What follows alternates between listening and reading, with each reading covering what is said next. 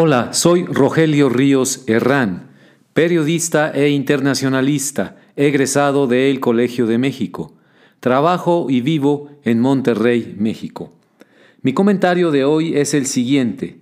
El último Thanksgiving Day no es el Día de Acción de Gracias que hoy celebra el pueblo de Estados Unidos, 28 de noviembre de 2019, el primero que acontece en medio de una crisis de seguridad nacional, o una situación de nación dividida o polarizada como la que hoy se vive en Estados Unidos.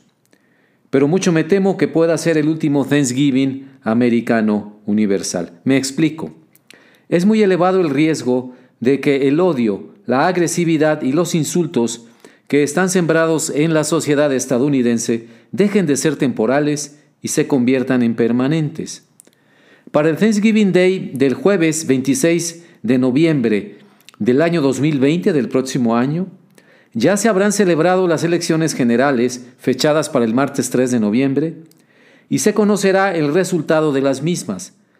Tanto si el presidente Donald Trump logra la reelección si es que sobrevive al juicio político, como si el triunfo se lo lleva el candidato o candidata demócrata, Elizabeth Warren, Joe Biden, Bloomberg, Julián Castro, etc., no se ve cómo será posible que quien resulte ganador pueda terminar con la polarización de la sociedad americana. El fenómeno del odio y el enfrentamiento generalizados en torno a cuestiones políticas, sociales y económicas crece día a día, se atrinchera en posiciones irreductibles y echa raíces. No negociar, no ceder, ganar todas las posiciones posibles, derrotar en cada ocasión a los enemigos, imaginar la vida pública como una sucesión interminable de teorías de conspiración que parecen volverse ciertas, falsa ilusión, a fuerza de repetirlas una y otra y otra vez. Todo eso es la norma de hoy, lo aceptable, algo que ya se vuelve parte de nuestra realidad. No debe ser así, no dejemos que las raíces del odio se asienten en el suelo, pues será casi imposible desenterrarlas posteriormente. Los frutos que producen esas raíces son de lo más tóxicos. La discriminación racial, la desigualdad de ingresos y niveles, la desigualdad de género, la confrontación por creencias religiosas, la intolerancia a los puntos de vista distintos, la pérdida de libertades y derechos, en fin, la degradación de la vida pública a niveles impensables por los padres fundadores de los Estados Unidos. Yo como observador mexicano me lleno de pesadumbre al observar cómo, a lo largo de los años recientes, por lo menos desde una década atrás, la vida pública estadounidense, que ya tenía como una referencia a seguir, como el modelo que podía inspirar a los mexicanos, así lo veía yo, se ha derrumbado paulatinamente hasta quedar en ruinas. El Congreso y el Senado están convertidos en instrumentos de los presidentes en turno. Sus debates son como de circo romano, el nivel de los legisladores y senadores raya en lo patético en muchos casos. Y todo parece un enorme mercado, un zoco, en donde se compran y se venden las lealtades políticas al mejor postor. No hay manera de sostener un diálogo razonable, tranquilo, sobre cuestiones políticas con un estadounidense sin que casi de inmediato se contamine la atmósfera con el veneno del bipartidismo, las ideologías cerradas, la intolerancia y la descalificación agresiva e insultante. Republicanos y demócratas en ambos territorios son responsables del derrumbe de la vida pública americana. No se han dado cuenta o no les conviene reconocer que ellos no son ya la mejor ni la más completa expresión de lo que es la sociedad estadounidense, su enorme diversidad social, política, religiosa, étnica y de edades que no cabe en una simple división entre republicanos y demócratas, derecha, izquierda, evangélicos y católicos, etc. Viven tan alejados los políticos de los ciudadanos que no se dan cuenta qué tan desconectados están de la vida cotidiana de las personas, esos mismos políticos que todo lo hacen, dicen ellos, en nombre del pueblo y de sus gobernados, y que juran que no hacen más que reflejar los deseos de la sociedad, Nada más equivocado.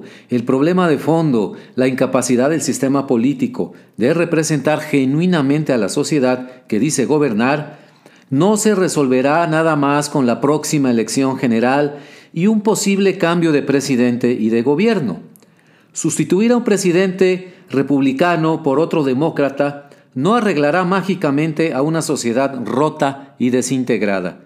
Lo que debe cambiar igualmente son las reglas del juego político el perfil de los actores, su rendición de cuentas a la sociedad y toda la arquitectura institucional que hoy parece obsoleta y ya no inspira a ninguna otra nación en el mundo. Las democracias también envejecen, se vuelven obsoletas y no se renuevan, se oxidan sus mecanismos de representación popular y quedan inutilizados. Honestamente, ¿usted le cree a su congresista o senador? confía plenamente en Él y se siente absolutamente representado por lo que hace o dice? ¿Usted le cree al presidente Trump? O bueno, para el caso, ¿usted le creía a los presidentes Obama, Bush y Clinton? ¿Le creía a Richard Nixon? Si todo sigue igual, estaremos en la ruta de perder la oportunidad de que en este 2019 se renueve la flama de la solidaridad en la celebración del Día de Acción de Gracias, el gran día para la reunión familiar en los Estados Unidos, la jornada para renovar la esperanza de que el país mejorará, que las familias tendrán empleo y prosperidad, que las guerras internas y externas se acabarán y que las semillas y raíces de odio serán desterradas de nuestros hogares. De otra manera, el siguiente Thanksgiving Day, el del año 2020, será tan diferente que no lo vamos a reconocer. Podría ser una celebración, sí, pero del rencor y el revanchismo, de los que ganaron contra los que perdieron en la elección presidencial, de los que se dedicaron tanto tiempo a sembrar odios que hoy se disponen solamente a cosechar tempestades. Nunca más habrá un día de acción de gracias universal. Se convertirá en un día de celebraciones privadas, sectarias, en donde una porción de la sociedad festejará su control, dominio y agresividad contra el resto, un día de revancha y venganza. No dejemos que eso ocurra. Yo sigo contando desde México a los Estados Unidos como una nación democrática y que no se dobla ante la adversidad. La veo con fascinación y admiración, pero igualmente con asombro y francamente con horror a veces, ante sus rostros oscuros y por los niveles a los que es capaz de llegar, quien detenta el poder o busca retenerlo o quiere conservar su riqueza. Ambas cosas siempre van de la mano. Y la quiere conservar a costa de lo que sea. No, que no sea este el último Thanksgiving Day. Es la última oportunidad de evitarlo. Muchas gracias por su atención, estimados amigos. Me pueden escribir al correo electrónico rogelio.rios60 gmail.com. Hasta pronto.